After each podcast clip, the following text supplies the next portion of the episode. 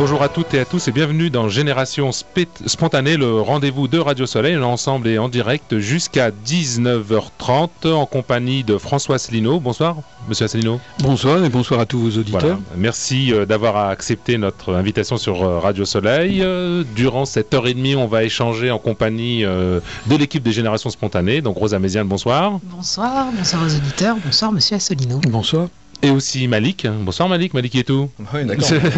On m'annonce plus correctement.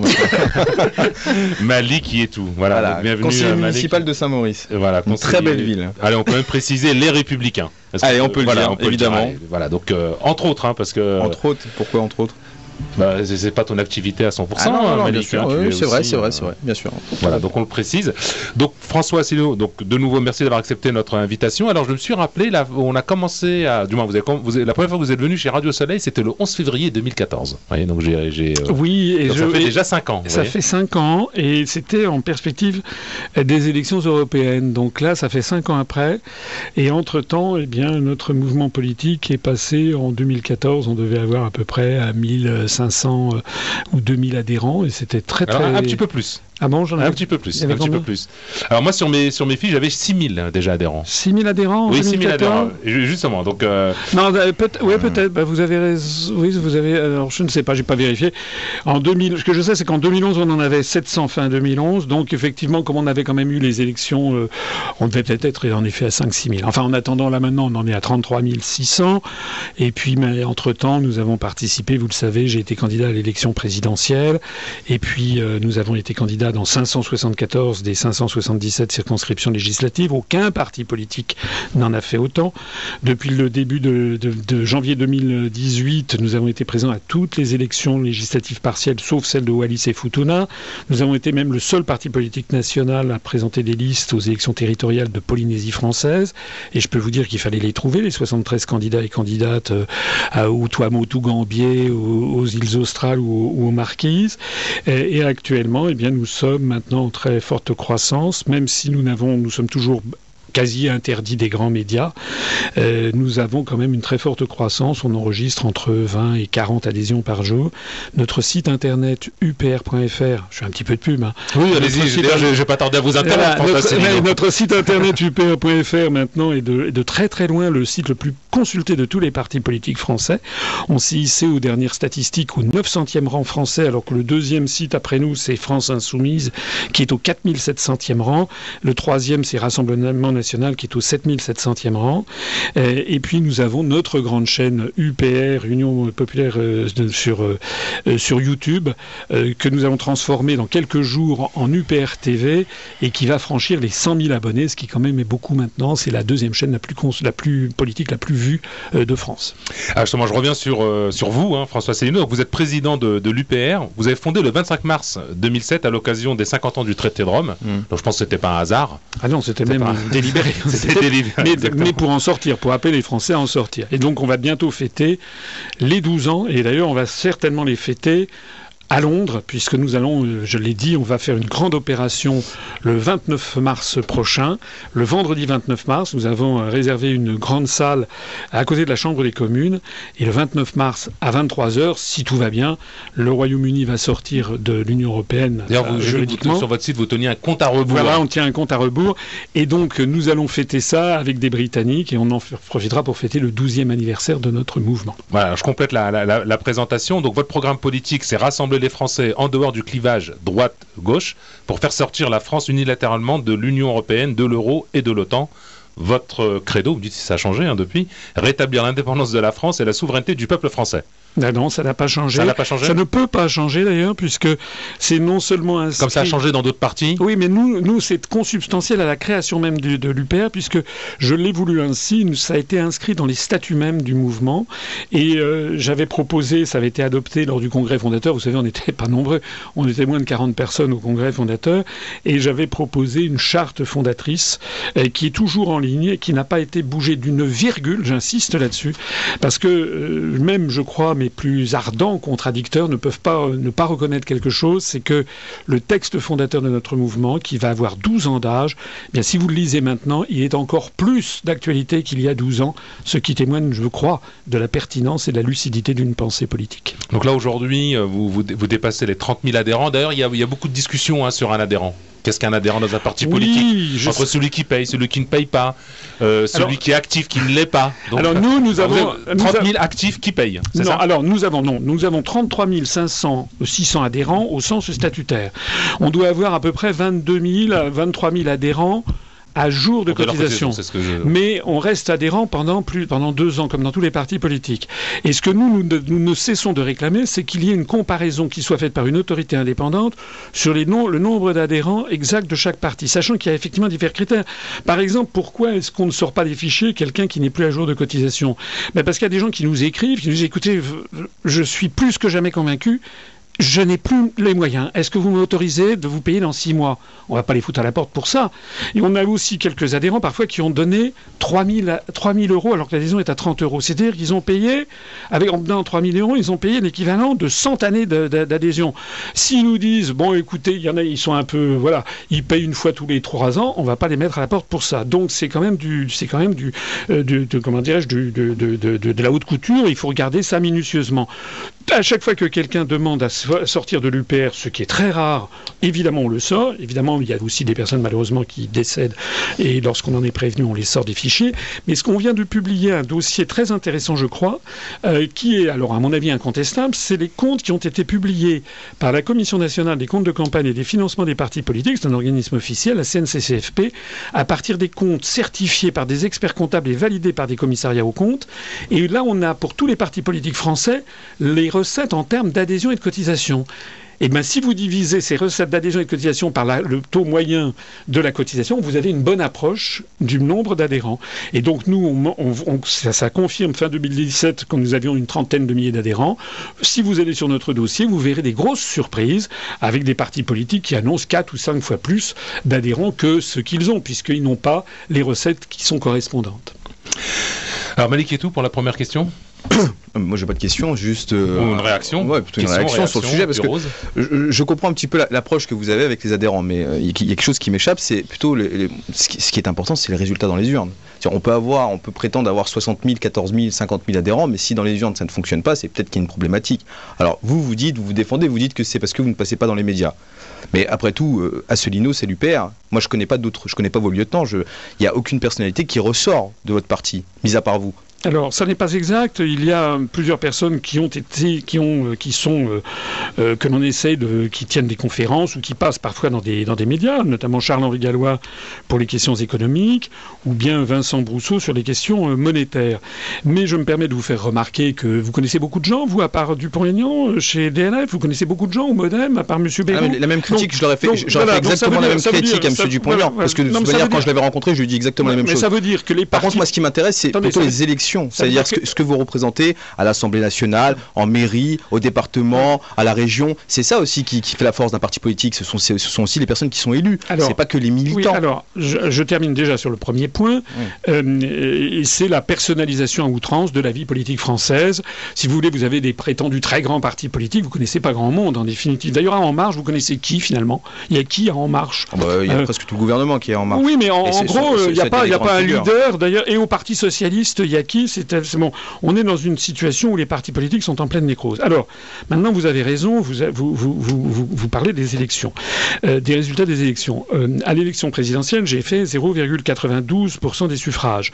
Les toutes dernières élections législatives partielles auxquelles nous avons participé, dans l'Essonne, à Mayotte, etc., on a eu en gros entre 1,2 et 1,8%. On peut dire qu'actuellement, on est aux alentours de 1,5% des suffrages dans les élections législatives partielles. Je reconnais que ça n'est pas un score absolument colossal. Mais d'abord, c'est un score qui est en croissance, puisque ça n'est plus la même chose que 0,9 ou que 0,7 qu'on avait fait aux législatives. je pense qu'on a à peu près doublé notre score. Mais surtout, surtout, je me permets d'insister sur le fait que les énormément de gens ne nous connaissent pas encore. Vous savez, depuis maintenant deux mois et demi. Enfin, si, quand on circule sur le périphérique, on a votre visage qui, qui, s'affiche un peu partout, à Solino. Vous avez été candidat pour l'élection présidentielle. Aujourd'hui, maintenant, vous pouvez plus vous défendre de ne pas être connu. tout à l'heure, vous vous vantez. Enfin, il y a une forme de contradiction dans ce que vous dites, parce que vous vantez tout à l'heure des, vues des milliers de fois sur YouTube par des milliers de personnes. C'est pas contradictoire du tout. Bah si, que peut pas dire qu'à la fois euh, je suis plébiscité sur, sur, sur Internet et de l'autre côté, euh, moi personne me connaît. Enfin, je veux dire, ça n'a. Non, non, mais ça n'est absolument pas contradictoire. Nous bah, sur Internet. Ça, c'est vrai. C'est pour ça d'ailleurs qu'on a des scores. C'est quand même pas zéro de faire 1,5 ou 1,8% des suffrages. Mais euh, avec l'affaire des, Gilets jaunes, depuis maintenant deux mois et demi que cette affaire s'est développée, il y a énormément de gens qui ont repris la parole. Il y a parmi les gilets jaunes ou parmi nos adhérents, il y en a qui sont gilets jaunes, et les gens parlent beaucoup sur les ronds-points, parlent beaucoup d'Étienne Schwab, parlent de plus en plus de Lupin.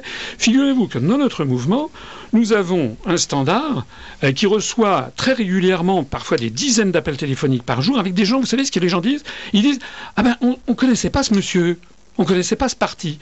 C'est-à-dire que vous avez cette situation qui est quand même assez incroyable. Mais pourtant, vous, avez, participé au plus grand débat. J'ai été. Attends, je, je pourrais, non, non, attendez, minimum. Vous avez participé. Bah, sinon, c'est un, un, un monologue, c'est une tribune, et puis on vous écoute. Moi, je veux bien, je veux bien, je veux bien à certains moments être sage, mais laisse-moi au moins un petit peu répondre à ça. C'était pas avoir plus de cartes pour les auditeurs. Ah si, bah, bah, c'est très clair pour le coup. Ce que je veux dire par là, c'est que vous avez participé à l'un des plus grands débats et vous étiez même à la place peut-être de Dupont-Aignan, qui a fait plus que vous pour l'élection présidentielle. Vous avez, vous avez fait, vous nous avez montré, vous êtes le seul aujourd'hui sur, la, classe politique française à proposer de sortir de l'Union européenne, parce que vous mmh. avez raison, Marine Le Pen ne, voulait pas véritablement sortir de l'Union européenne, c'est pour ça qu'elle a un petit peu changé de. Maintenant, elle ne propose absolument plus, elle l'a bien confirmé. donc pour le coup, c'est peut-être que les Français n'adhèrent pas à ce discours. Peut-être que les Français n'adhèrent pas à sortir de l'OTAN.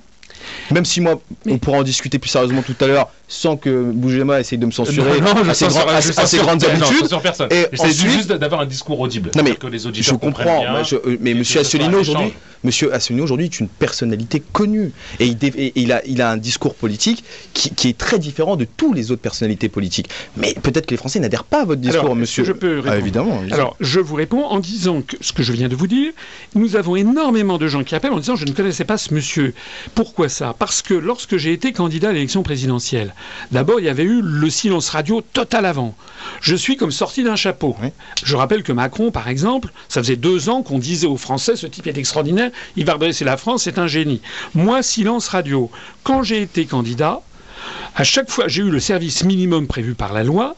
À chaque fois que j'ai été reçu comme, comme tous les, tous les commentateurs dans toutes les grandes radios télé disaient alors on dit de vous que vous êtes complotiste, conspirationniste, vous parlez comme Madame Le Pen. C'est des bêtises. Donc, non mais déjà, si vous voulez, ça, ça c'était fait pour me mettre dans une position de défense euh, et de, sur la défensive et de détourner l'intérêt des, des auditeurs. Mais surtout, il y a un vrai scandale, mais vrai et qui ne me concerne pas que moi, c'est que à peine les candidats avaient-ils été connus, que les grands médias du pays se sont permis de dire qu'il y avait d'un côté les grands candidats et, l'autre les petits. Et quand on vous étiez dans les grands, vous étiez dans les grands. Non, mais si, parce que vous étiez sur le plateau où il y avait les grands. Non, pas du tout, non, non, il y avait Fillon, il y avait. Mais attendez, le grand, le grand, le grand débat de TF1. Non, non, non, non, non, non, le grand débat, il y avait Fillon, Macron. On se demande pourquoi Macron était était grand, était grand puisqu'il ne s'était jamais présenté à l'élection. Il y avait Macron, Fillon.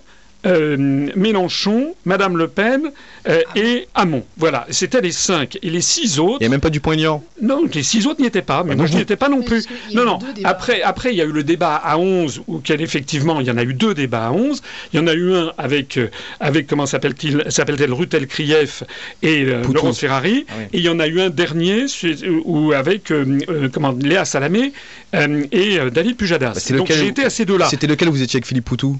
Vous avez débattu, vous étiez avec Philippe Bouton J'étais, C'était avec, euh, avec Routel Kriev, je crois, mais on était là, il y avait les 11. Mais c'est pas, si vous voulez, ce, que j'ai, ce, qu'il faut bien comprendre. Moi, je le vois par exemple avec notre chaîne, euh, nous avons une chaîne, je vous ai dit, on a 100 000 abonnés. Quand nous publions une nouvelle vidéo sur notre chaîne, dans les 24-48 heures qui suivent, on a un flux d'adhésion et d'abonnement à la chaîne. Mais si au bout de 3-4 jours, on ne publie pas, ça a tendance à retomber. Et donc, ce qu'il faut dans la publicité, c'est comme des publicités, si vous voulez, euh, c'est du matraquage politique. Et le, problème qui s'est posé, c'est que en, début 2017, vous avez des chaînes de radio et de télévision qui se sont permis de dire qu'il y avait des petits candidats. C'était euh, Dupont-Aignan, c'était Madame euh, Madame Artaud, c'était Monsieur Lassalle, c'était Monsieur Cheminade, c'était Monsieur Poutou et c'était moi-même. Et donc, on était des petits candidats. Il faut comprendre que pour beaucoup de Français, tous les Français ne s'intéressent pas passionnément à la politique. Pour oh, si, on est un pays politisé, monsieur. la France est un pays politique. je veux dire, on parle toujours de politique. On est tellement politisé qu'il n'y a pas un jour où on ne parle pas de politique en France. je peux vous dire que. Vous ne pas dire que la France n'est pas un pays politique. Non, j'ai pas dit que c'était pas un pays politique. Je dis que tout le monde n'est pas politisé. Il y a aussi des gens que ça n'intéresse pas. Je suis désolé. Il y a aussi beaucoup de Français que ça n'intéresse pas ou que ça intéresse peu et qui, quand on leur dit ça, ne s'intéressent pas du tout aux petits, aux petits candidats. Et il y a aussi un problème que j'ai découvert, c'est que pour beaucoup de Français, beaucoup d'électeurs, ils ont un peu tendance à confondre les élections avec le PMU. C'est-à-dire à se dire, ah ben moi je vais voter pour celui qui va gagner. Il y, a, ça aussi, pas tout le monde, mais il y a des gens qui se sont dit, ah ben je vais gagner, je vais voter pas l'élection. C'est comme ça. les, Français votent ce qu'ils ont envie de voter. non, malheureusement. Parce que le candidat est beau. on, peut difficilement, euh, comme ça, dresser euh, euh, des, citoyens. C'est-à-dire que chacun vote en fonction parfois de conviction, parfois par sensibilité, et puis parfois pour des choses qu'on ne comprend pas trop sur une émission. parfois parce que vu à la télé. Voilà. Bah, moi, honnêtement, je vous ai découvert euh, pendant les présidentielles. J'en étais ravie. Et, je trouve que pour le coup, vous avez eu une très belle exposition pendant les présidentielles. Mais euh, est-ce qu'il n'y a pas une remise en cause à faire? Parce que j'entends le fait que vous, vous, disiez qu'il y a une forme de boycott de la part, euh, de la, part des médias. le moins qu'on puisse dire. Puisque permettez-moi de dire que 21 mois, c'est-à-dire depuis le 21 avril 2017, nous avons eu droit à 0 heure, 0 minute et 0 seconde sur toutes les chaînes de radio et de télévision publiques, ce qui est une violation absolue de la loi. Non, non mais vous avez je viens d'écrire à Madame et au CSA de nous. Ça, je l'entends parfaitement. Mais euh, euh, vous savez, en, commerce, quand on dit euh, quand un produit se vend pas, c'est pas parce que le, le, client est bête ou qu'il est mauvais, c'est peut-être aussi une question de marketing. Est-ce qu'il n'y a pas dans, dans, dans, votre profil ou dans votre proposition quelque chose qui gêne? Il n'y a, a, pas de malice dans ma question, c'est vraiment euh, euh, une interrogation. Parce que je me dis, on ne peut pas avoir une belle exposition présidentielle où clairement, on vous a pas ridiculisé, vous avez été quand même mis en avant pour votre non, c'était dur, c'était dur, c'était dur. Non, parce qu'il il a, passé de plateau en plateau. Non, alors pour je viens à votre défense, vous allez voir, c'est compliqué. Non, il est, non, il est passé de plateau en plateau et ils ont passé, ils ont passé le temps à essayer de lui faire comprendre qu'il était d'extrême droite. Il a dû passer au moins un, quart d'heure, 20 minutes à expliquer qu'il n'était pas d'extrême droite. Ensuite, on l'a fait passer, il a dit il n'y a pas de programme. Qu'est-ce qu'ont retenu les Français? C'est essentiellement que vous étiez quand même un personnage crédible avec de la technicité. À la fin. Et, ça, c'est vrai. En tout cas, c'est ce qu'ont retenu les Français, ce que, que moi j'ai retenu. Mais à l'extrême fin de la campagne, à l'extrême fin de la campagne, parce qu'il y avait aussi des journalistes d'ailleurs qui honnêtement ne me connaissaient pas et on leur avait dit de me taper dessus. Mais ce que je voudrais et vous êtes bien défendu. ce que je voudrais dire, c'est que imaginez un instant que j'ai eu 1% du temps de parole, c'est pas moi qui le dis, c'est le CSA, euh, et 1% du temps de parole, et qu'il n'a jamais été question de moi dans les commentateurs, pendant les commentaires, pendant, pendant, toute la campagne. Si vous voulez, vous aviez sur toutes les chaînes de radio et de télévision des émissions politiques avec des commentateurs qui commentaient l'évolution de la campagne et qui disaient voilà, Fillon est en train de s'effondrer, et puis alors Macron, il réunit des foules, franchement, il, il est quand même vraiment assez extraordinaire, est-ce qu'il va réussir son palais? Moi, jamais. C'est-à-dire que je disparaissais. C'est-à-dire que non seulement j'ai eu 1% pour ce qui est de temps de parole réparti entre les candidats quand M. Macron a eu 25%, mais de surcroît, il y avait toute une métacommunication, comme on dit, c'est-à-dire tout un discours de fond entretenu où je n'existais pas et où l'idée même que je développais, parce que je, vous savez, il y a quelque chose dont j'ai bien conscience. Ça fait 12 ans que je propose aux Français de sortir de l'Union européenne et ça fait 12 ans que je constate que des Français sont horrifiés par cette idée. Mais heureusement, je découvre que d'année en année, il y a de moins en moins de Français horrifiés et de plus en plus de Français intéressés. Et de ce point de vue, si j'ai pu être candidat à la présidentielle, c'est pour une seule raison, c'est parce que quand on a commencé à chercher les parrainages chez les maires, en 2000, euh, début de, fin 2015, début 2016, ça ne passait pas, les maires disaient je ne connais pas ce monsieur, je ne l'ai jamais vu, sortir de l'Europe, c'est pas facile. Et ce qui nous a le coup de, dynamisme, c'est le Brexit, le vote du Brexit par les, par les Britanniques, parce que d'un seul coup, les maires des villages de France se sont dit bah c'est vrai, c'est objectivement, c'est vrai que c'est un sujet qui, est un sujet qui est possible. Mais imaginez que on est de nouvelles élections présidentielles, que j'ai 25% du temps de parole, qu'on dise de moi c'est le, c'est le nouveau De Gaulle, il va redresser la France, etc. Et que, attendez, et que Macron, il est 1% du temps de parole et qu'on lui fasse ce que moi on m'a fait sur France Info, c'est-à-dire que quand je suis allé le 12 avril 2016, on m'a sommé de condamner les frappes de, Bachar el-Assad contre sa propre population à Khan que l'on venait d'apprendre. J'ai dit écoutez, moi je ne peux pas, je ne peux pas condamner, je ne sais pas si c'est vrai. Il y a tellement de fausses informations pendant toute cette journée et c'est encore vrai sur, si vous allez sur le site de France TV Info, on a passé, on ma, photo et là le truc avec un bandeau Asselineau, candidat des conspirationnistes, point d'interrogation.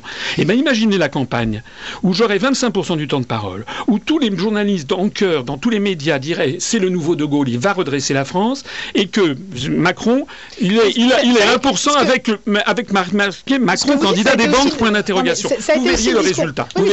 Ça a été aussi le discours de Macron qui a expliqué que les journalistes au début ont commencé à parler euh, de bulles avec, euh, avec leur marche, qu'il n'était pas crédible, et puis, en plus, et puis ensuite on a commencé à, à titrer euh, il n'a pas de programme euh, pendant des semaines et des semaines. Et puis ensuite, on a dit, ah bah si, au final, il a, il a un programme, mais euh, il veut rien dire. Enfin, Jacques, ce, ce, que vous êtes en train de nous dire, c'est exactement ce que reproche et ce qu'a reproché pendant des mois Emmanuel Macron, alors que quand on vous entend, on dit, bah non, au final, ils l'ont mis en lumière. Donc, des, articles, des, articles où on a, où on a quand même bien savonné la planche à Emmanuel Macron pendant tout son démarrage, pendant toute son entrée en matière. Ah bah, et, la preuve en est, c'est qu'aujourd'hui, il ferme la porte de l'Élysée aux journalistes parce qu'il est assez rancunier. Enfin, euh, franchement, franchement, franchement, excusez-moi, je ne peux pas laisser passer ça. Qu'il y ait eu de temps en temps une légère critique contre Macron dans, la, dans les médias, je suis d'accord, mais on n'a jamais vu, je crois, en France, un tel déferlement de panégyrique et de d'extase de l'ensemble des grands médias pour un candidat. On ne peut pas dire le contraire. Alors évidemment, de temps en temps, il y avait une petite pointe de poivre ou de piment pour, les, pour être un, ça n'a pas démarré par l'extase. Ah, vous pouvez pas, ça n'a pas démarré par l'extase. Peu importe, on va pas refaire le mal. L'idée de dire quand même que euh, indirectement, il y a eu aussi ces arguments sur Macron, sur la bulle de Macron. Mais euh, finalement, euh, les, euh, les, médias s'étaient pas trompés. Regardez aujourd'hui, Emmanuel Macron, il est dans la panache. Enfin, si, si, si, si, on passe sur les gilets jaunes, on, se rend compte que finalement, peut-être. On va en parler. Ça fait partie. Peut-être que notre système aussi démocratique est un peu affaibli parce que aujourd'hui, si on regarde un petit peu le, la République en marche, et c'est ça qui m'inquiète parce que c'est à la rigueur, il faudra avoir votre votre œil d'expert sur le sujet parce que la République en marche a été classée première à l'élection européenne selon le sondage. Oui, alors moi les sondages. D'abord, moi je vais parler un petit peu de mes propositions. Premièrement, sur l'élection présidentielle, on devrait revenir au système de 1965, le décret du 16 avril 1964, exactement le même temps de parole pour tous les candidats, point bas, puisque nous avons la même légitimité. Mmh. Bon, Deuxio, parce que ça, ça a été travesti ensuite par les grands partis. Deuxio, une limitation. juste sur ce premier point, euh, point François est-ce que c'est quelque chose qui est facilement, euh, qu'on peut facilement mettre en œuvre? Bah, C'était comme ça. Je, sais que j'ai dû vous entendre dans une interview vous expliquer que j'ai du temps de parole, mais à des heures de basse écoute. Oui, mais il faudrait qu'il il faudrait essayer de trouver pour gérer tout ça. Comment mais il faudrait que tout le monde ait le même temps de parole. Et au même moment, à la même. Euh, oui, enfin pas. Bah, oui, moment, je veux dire à des heures de grande mais, Mais est-ce que vous vous rendez compte que j'ai eu 1% quand Macron a eu 25% mais, vous faites élire un cheval avec 25% ou un âne en l'espèce. Donc vous ne pouvez pas, vous ne pouvez pas, non, mais vous ne pouvez pas. Euh, écoutez, tout le monde le sait. D'ailleurs, le plus extraordinaire, c'est lorsque j'ai vu Macron au moment de la réélection de Maduro en mai 2018. Vous avez vu Macron qui a protesté contre l'élection de Maduro.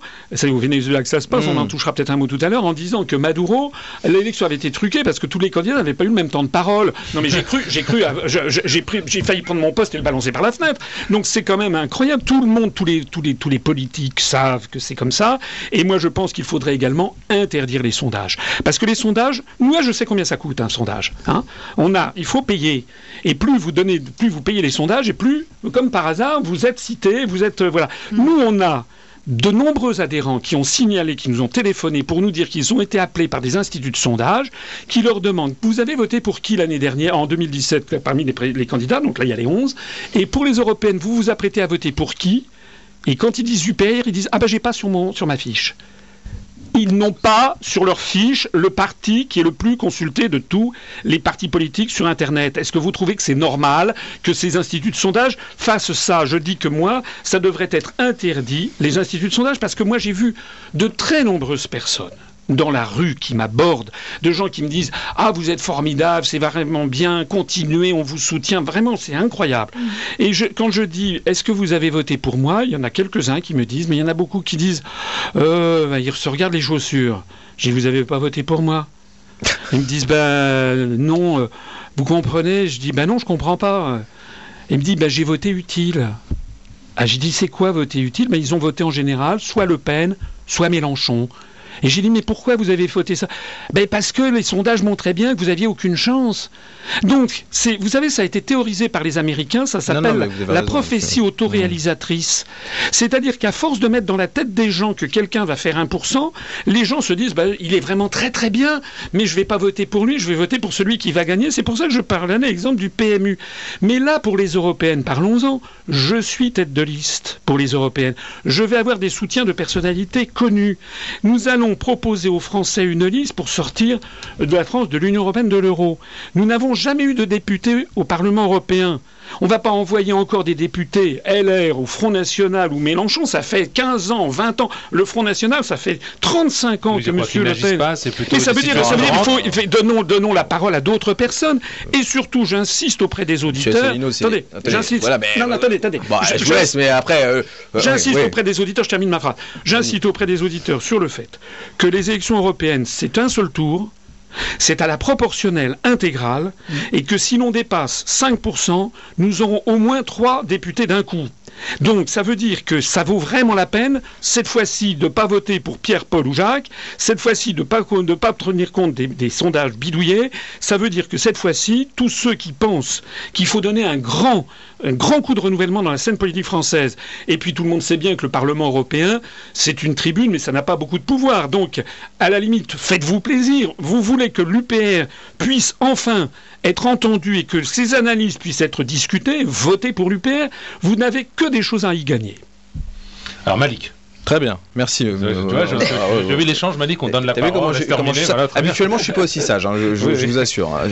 Il, est, très enthousiaste. Non, non, pas du tout. Non, mais parce que bon, moi, moi, je suis ravi de parler avec vous de l'Europe. Pour le coup, je vous assure que finalement, j'avais demandé à Bougema, donc on a un débat sur l'Europe, et puis il m'a dit, bah tiens, on va inviter M. Asselineau. Moi, je dis, bah, c'est une excellente idée. Enfin, je veux dire, vous êtes, pour moi, la, meilleure personnalité pour, pour parler de l'Europe. Quand vous dites que vous voulez vous présenter l'Union européenne, moi, M. Asselineau, je comprends pas. Vous voulez sortir l'Union européenne. Ah non, faites pas ce coup-là. Ah si, je vais vous le faire. Vous allez voir, je suis chiche. Pourquoi, pourquoi vous allez pourquoi vous envoyez des députés de l'Union européenne? Alors vous voulez sortir avec l'article 50, vous aimez bien le répéter cet article, alors vous avez vu, je l'ai presque appris par cœur, vous m'avez fait même faire des devoirs. Donc ce que je veux dire par là, monsieur Asselineau, c'est que je n'imagine pas la France, à mes yeux, et puis en plus on parlera du Brexit, mais j'imagine pas la France sortir de l'Union européenne. Moi je suis né européen, vous voyez, moi je suis né en 1987, pour moi l'Europe c'était déjà fait, et puis j'aime beaucoup euh, voyager partout en Europe sans visa, avoir une seule monnaie et me balader. Alors J'imagine qu'il y a d'autres soucis, mais pour un jeune comme moi, je peux vous assurer, j'ai 30 ans, alors je peux dire que je suis jeune, je peux vous assurer que c'est une bonne chose. Mais regardez le Brexit. Je vais vous parler d'un sujet, j'en suis sûr que vous avez déjà entendu, les pêcheurs, les pêcheurs français. Vous, imaginez un petit peu le conflit qu'il y a maintenant avec, euh, avec, avec le Brexit, c'est que les pêcheurs ne peuvent plus aller pêcher enfin, du moins, ils ont peur de ne plus pouvoir aller pêcher sur les zones euh, anglaises pour récupérer du poisson, alors que le poisson, les Anglais sont très satisfaits, les pêcheurs anglais, mais ils savent très bien que leur poisson est revendu 80% à l'extérieur du royaume. Donc, l'idée de dire, vous avez vu, là on avait des accords commerciaux, c'était très intéressant, mais si le Brexit, si les, Anglais durcissent le ton et qu'ils refusent que les Français aillent pêcher dans les eaux britanniques, ça fait plus de 1000 emplois qui vont être perdus. 1000 emplois pour des pêcheurs. Et vous savez que ce sont des zones où on ne retrouve pas de l'emploi aussi facilement en toquant la porte du voisin ou en traversant la rue. Donc c'est une solution qui peut être désastreuse aussi pour notre économie sur certains zones, sur certains secteurs. Là, là-dessus, on, peut être d'accord. Alors, vous avez, vous avez abordé trois sujets. J'ai donc trois choses à laquelle je dois répondre. Ah, je sais que je suis pas facile. Non, non, parce que vous parlez, vous sautez d'un sujet à l'autre. Premièrement, vous m'avez euh, reproché de vouloir présenter une liste aux élections européennes alors que nous voulons sortir de l'Union européenne. Euh, comment Nigel Farage s'est-il fait connaître? Justement en mmh. étant élu député européen. C'est justement parce que le mouvement UKIP s'est fait connaître, a proposé aux Britanniques la sortie de l'Union européenne, a diffusé ses thèses, que petit à petit le Parti conservateur britannique a été grignoté électoralement, que le Premier ministre de l'époque David Cameron a été obligé au moment des élections générales de prendre l'engagement pour conserver ses électeurs d'organiser un référendum sur le Brexit, et c'est comme ça que le Royaume-Uni est sorti. Donc nous, nous avons exactement une stratégie en la matière comparable à Nigel Farage, même si nous avons des programmes qui sont différents sur, toute une série d'autres choses. La stratégie qui consiste à être présent au Parlement européen pour, pour avoir de la notoriété et pour faire connaître l'UPR. J'ajoute que vous me reprochez ça, mais pourquoi est-ce que vous ne reprochez pas à Macron et à En Marche, qui veulent, c'est pas moi qui le dis, c'est Aurélien Taché, porte-parole d'En Marche, qui a mmh. dit qu'il voulait transférer toute la souveraineté de la France à l'Union euh, européenne. Pourquoi est-ce qu'ils se présentent aux élections en France? Il faudrait qu'ils ne se présentent qu'aux élections européennes à ce moment-là. Donc eux, eux sont tout aussi condamnables que moi. Ah oui, bah, là-dessus on est d'accord, mais ne pas ce que je dis pas. Donc on est, on est d'accord sur le fait qu'un parti politique doit se présenter aux élections, euh, c'est normal. De même que le Parti communiste français jadis, qui voulait abolir la, démocratie bourgeoise, se présentait aux élections de la dite démocratie bourgeoise, il avait bien raison. Donc ça, c'est le premier point. Le deuxième point que vous avez évoqué avant le, avant le Brexit et les, et les, les pêcheurs, c'était, je ne me rappelle plus ce que vous aviez dit.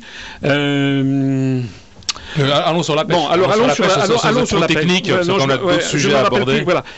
Je suis assez, je trouve assez extraordinaire que euh, ah oui si si vous m'avez dit que vous étiez européen et que vous pouviez vous promener en, à travers toute l'Europe avec, c'était euh, l'ironie. le, vrai sujet, c'est les, le vrai sujet c'est les pêcheurs. D'abord je vous signale que dans à l'intérieur de l'Union européenne il y a des pays qui ne sont pas dans la zone euro. Schengen, il y en a qui ne sont pas dans l'espace Schengen. Et puis je vous signale que lorsque vous allez en Suisse, eh ben c'est pas dans voilà ben, ou quand vous allez aux États-Unis ou quand vous allez au Maroc, eh ben c'est pas la mer à boire. En réalité le fait de franchir une frontière et de présenter un passeport, une pièce d'identité, ou le fait de glisser une carte bancaire dans un distributeur pour avoir des billets, c'est le lot commun de l'ensemble de l'humanité. Et même non, mais l'Europe est magnifique, vous pouvez pas dire le contraire. Non, non, non, l'Europe n'est pas du tout non, magnifique. Non, mais quand je vous dis non, mais c'est l'un quand même des seuls continents. On a réussi à réunir 28 États démocratiques. Il y a, nulle part ailleurs dans le monde quelque chose qui ressemble à l'Europe. Non, mais heureusement, d'ailleurs, les gens n'en veulent pas. D'ailleurs, l'Europe est en train de se détruire. Certains essaient de rentrer dans l'Europe. Non, non, non, non, parce que. On est mise d'attente. Non, non, oui, ce sont ceux qui veulent avoir les subventions européennes. c'est-à-dire se payer par l'Allemagne et la France. Mais en réalité, vous savez, il y a quelque chose qui est assez, qui, est très désagréable en fait chez les européistes, c'est qu'ils se présentent. On n'est pas, non plus une race, vous savez, on, ne communique pas tous ensemble. Non, non. je vous dis, parmi les arguments, parmi les arguments des pro-européens, ils utilisent des arguments du style, vous vous rendez compte, on est, on a, on a un, niveau de vie ici, on est les premiers, c'est la, la première puissance mondiale et économique, c'est vrai. Mais grâce à quoi Ils disent pas de bêtises. Non, grâce à l'antériorité, grâce aux États antérieurement, mais toute leur action est en train justement de détruire tout ça. C'était le continent où il y avait le plus de liberté, c'est un continent qui est en train de virer à la surveillance généralisée et au totalitarisme. On le voit en France, notamment dans les médias, et pas qu'en France. C'est un continent où il y avait... Non, non, non, c'est un continent qui avait inventé le, droit du travail, les syndicats, etc. On est en train de tout démolir, on est en train de démolir le niveau de vie depuis que l'on construit l'Europe. Donc n'attribuez pas à l'Europe... C'est peut-être aussi des choix français je veux dire, en Allemagne, ça, fonctionne très bien. Il y a des États où, ça fonctionne très bien, monsieur Asselineau. Ne, ne, mettez pas tout le monde dans le même panier. Laissez-moi parler, c'est assez difficile si vous m'interrompez tout le temps. Euh, oh, non, non, non, je, crois que votre temps de parole, il est respecté à Radio Soleil. non, mais attendez, vous me laissez pas terminer. je vais vous répondre encore. Justement, ça pourrait je vais vous, je vais vous répondre encore. Non, ça se passe très mal dans toute une série d'autres pays, y compris d'ailleurs en Allemagne où ça ne se passe pas bien. Et l'Allemagne se porte moins mal que les autres en matière industrielle, en matière de commerce extérieur, parce qu'ils ont fait des efforts considérables pour peser sur les salaires des, notamment, vous avez des jeunes diplômés qui, qui gagnent 2 euros de, l'heure. Bon, j'ajoute que par ailleurs, l'Allemagne bénéficie de l'euro qui est sous-coté par rapport à ce que serait le Deutschmark, alors que nous, nous avons un euro qui est surcoté par rapport, à ce que serait le franc. Donc hmm. nous n'arrivons pas, parce que nous n'avons pas la même compétitivité que l'Allemagne, tout le problème est, est, là. Je voudrais terminer sur ce que vous disiez sur le Brexit, parce que vous avez cité le problème effectivement des, pêcheurs. Mais c'est un problème qui concerne la France. Oui.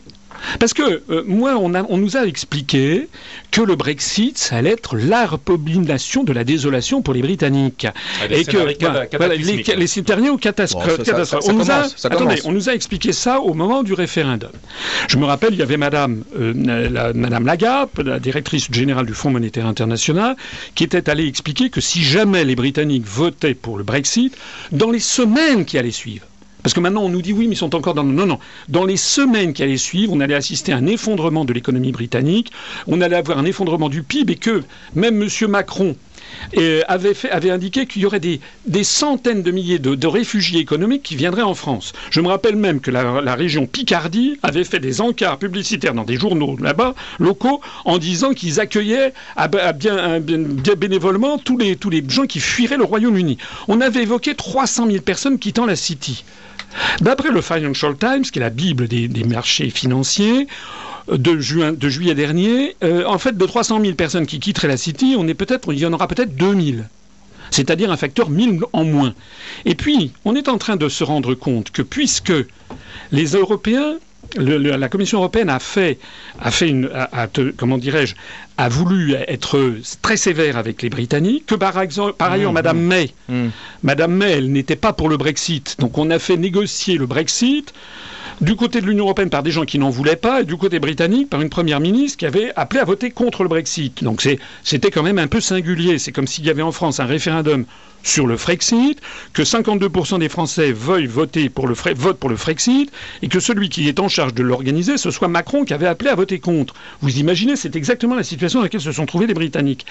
Moi, je pense qu'au jour d'aujourd'hui, probablement il va y avoir la sortie le 29 mars sans aucun accord. Et moi je me suis renseigné, je me suis dit mais qu'est-ce qui va donc se passer de si catastrophique mais pour nos pêcheurs, allez-y, sur nos pêcheurs, c'est eh ben, important. Mais j'ai découvert... 1000 emplois, plus de 1000 emplois. Oui, je crois même on parle de 5000, mais ce que j'ai découvert, c'est que le problème, c'est pour les pays restants.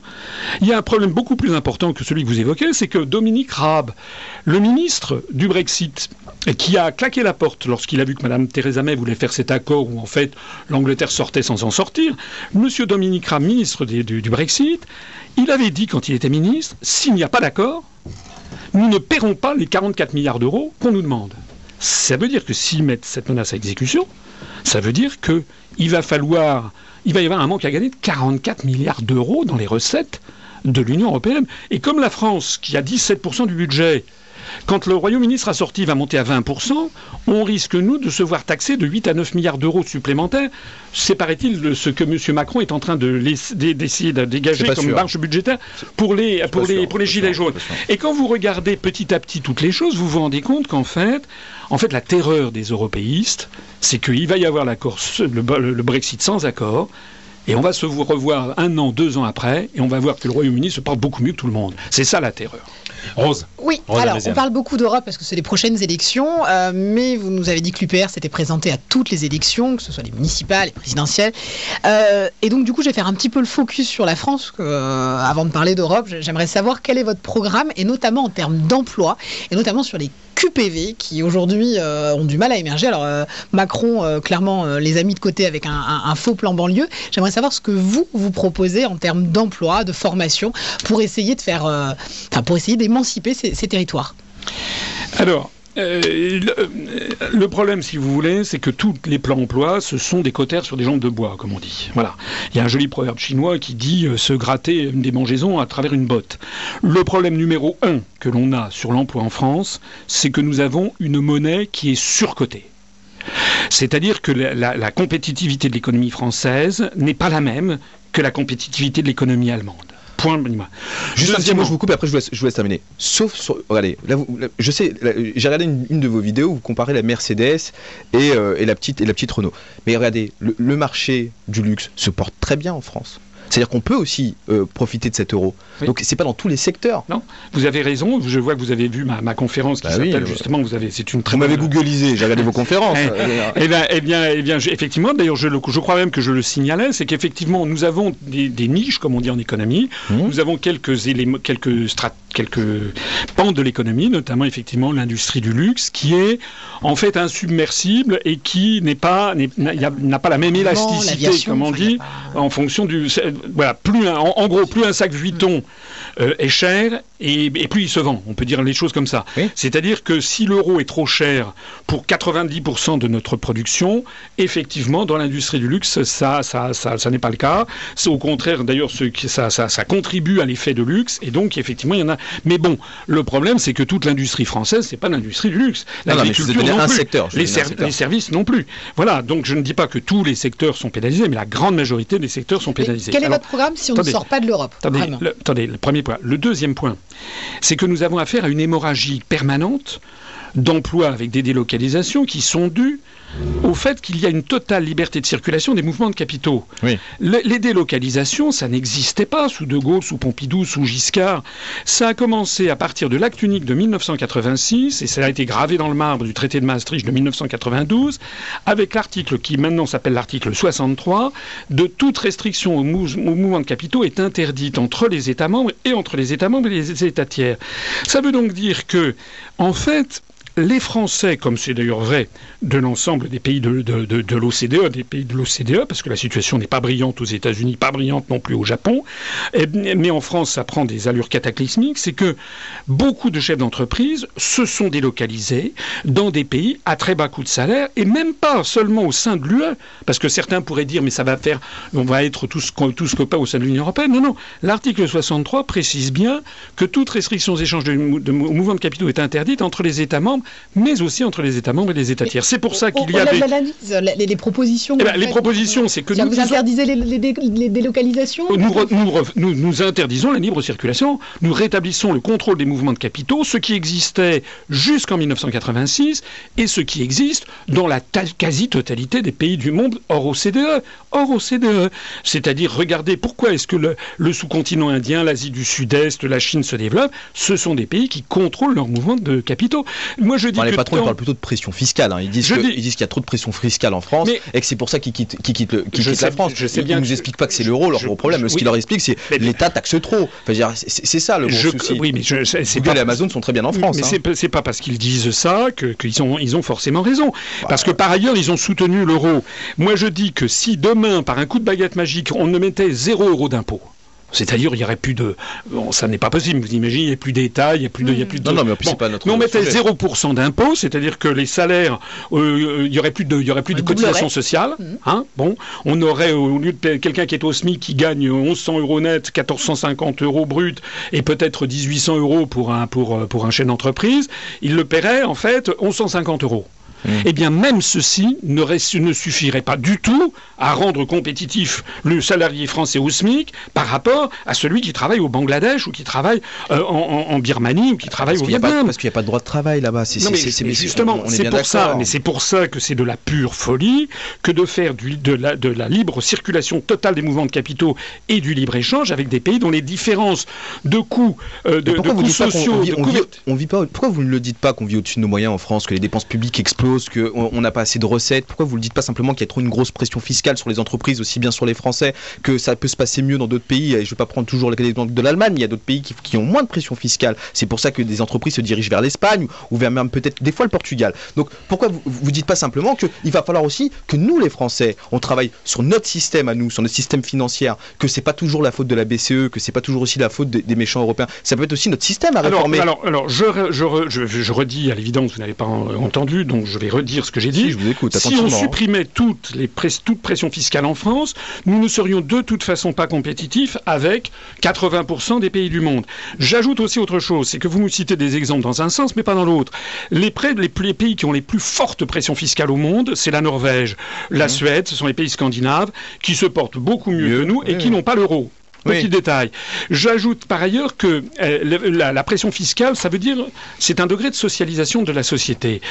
Actuellement, je ne sais pas si vous l'avez remarqué, depuis deux mois et demi, la France, elle est tous les tous les samedis, elle est quasiment à feu et à sang. Je l'ai plus que remarqué. Bon, ça veut dire quoi? Ça veut dire que en France, les Français, vous savez, je vais vous faire un grand aveu. Les Français, ce ne sont pas des Américains. Nous avons en France un pays, un vieux pays qui remonte à 1500 ans d'âge si on monte au baptême de Clovis. Nous avons un pays où en France, parlez-en avec Emmanuel un pays où on est anthropologiquement égalitariste. Les Français, du point de vue historique, ont besoin d'un État central qui assure la justice sociale. Nous n'avons pas la même mentalité que les anglo-saxons.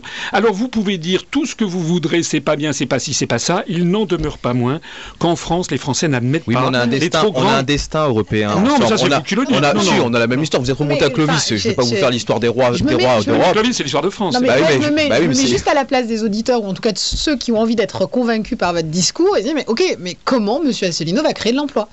Justement, mais enfin, j'en crée, crée justement en sortant de l'Union européenne. Oui, mais voilà. Oui, mais alors du coup, c'est votre seule solution. Là, je vous dis, si demain vous gagnez, non, mais si demain vous gagnez, je sais pas moi, une mairie, d'accord Vous gagnez une mairie, vous gagnez un département. Qu'est-ce que vous mettez en termes de, propositions pour pouvoir euh, favoriser l'emploi Si vous n'allez pas, euh, en tant que, en tant que, en tant que président d'un département, en tant que maire, vous ne pouvez pas agir sur l'Europe. Non, mais de toute façon, les autres, les autres. attendez. On, part, on, part, de ce qui existe déjà. Donc aujourd'hui, l'Europe existe. Vous ne pouvez pas en sortir, en tout cas sur, sur, les, sur, les prochaines années.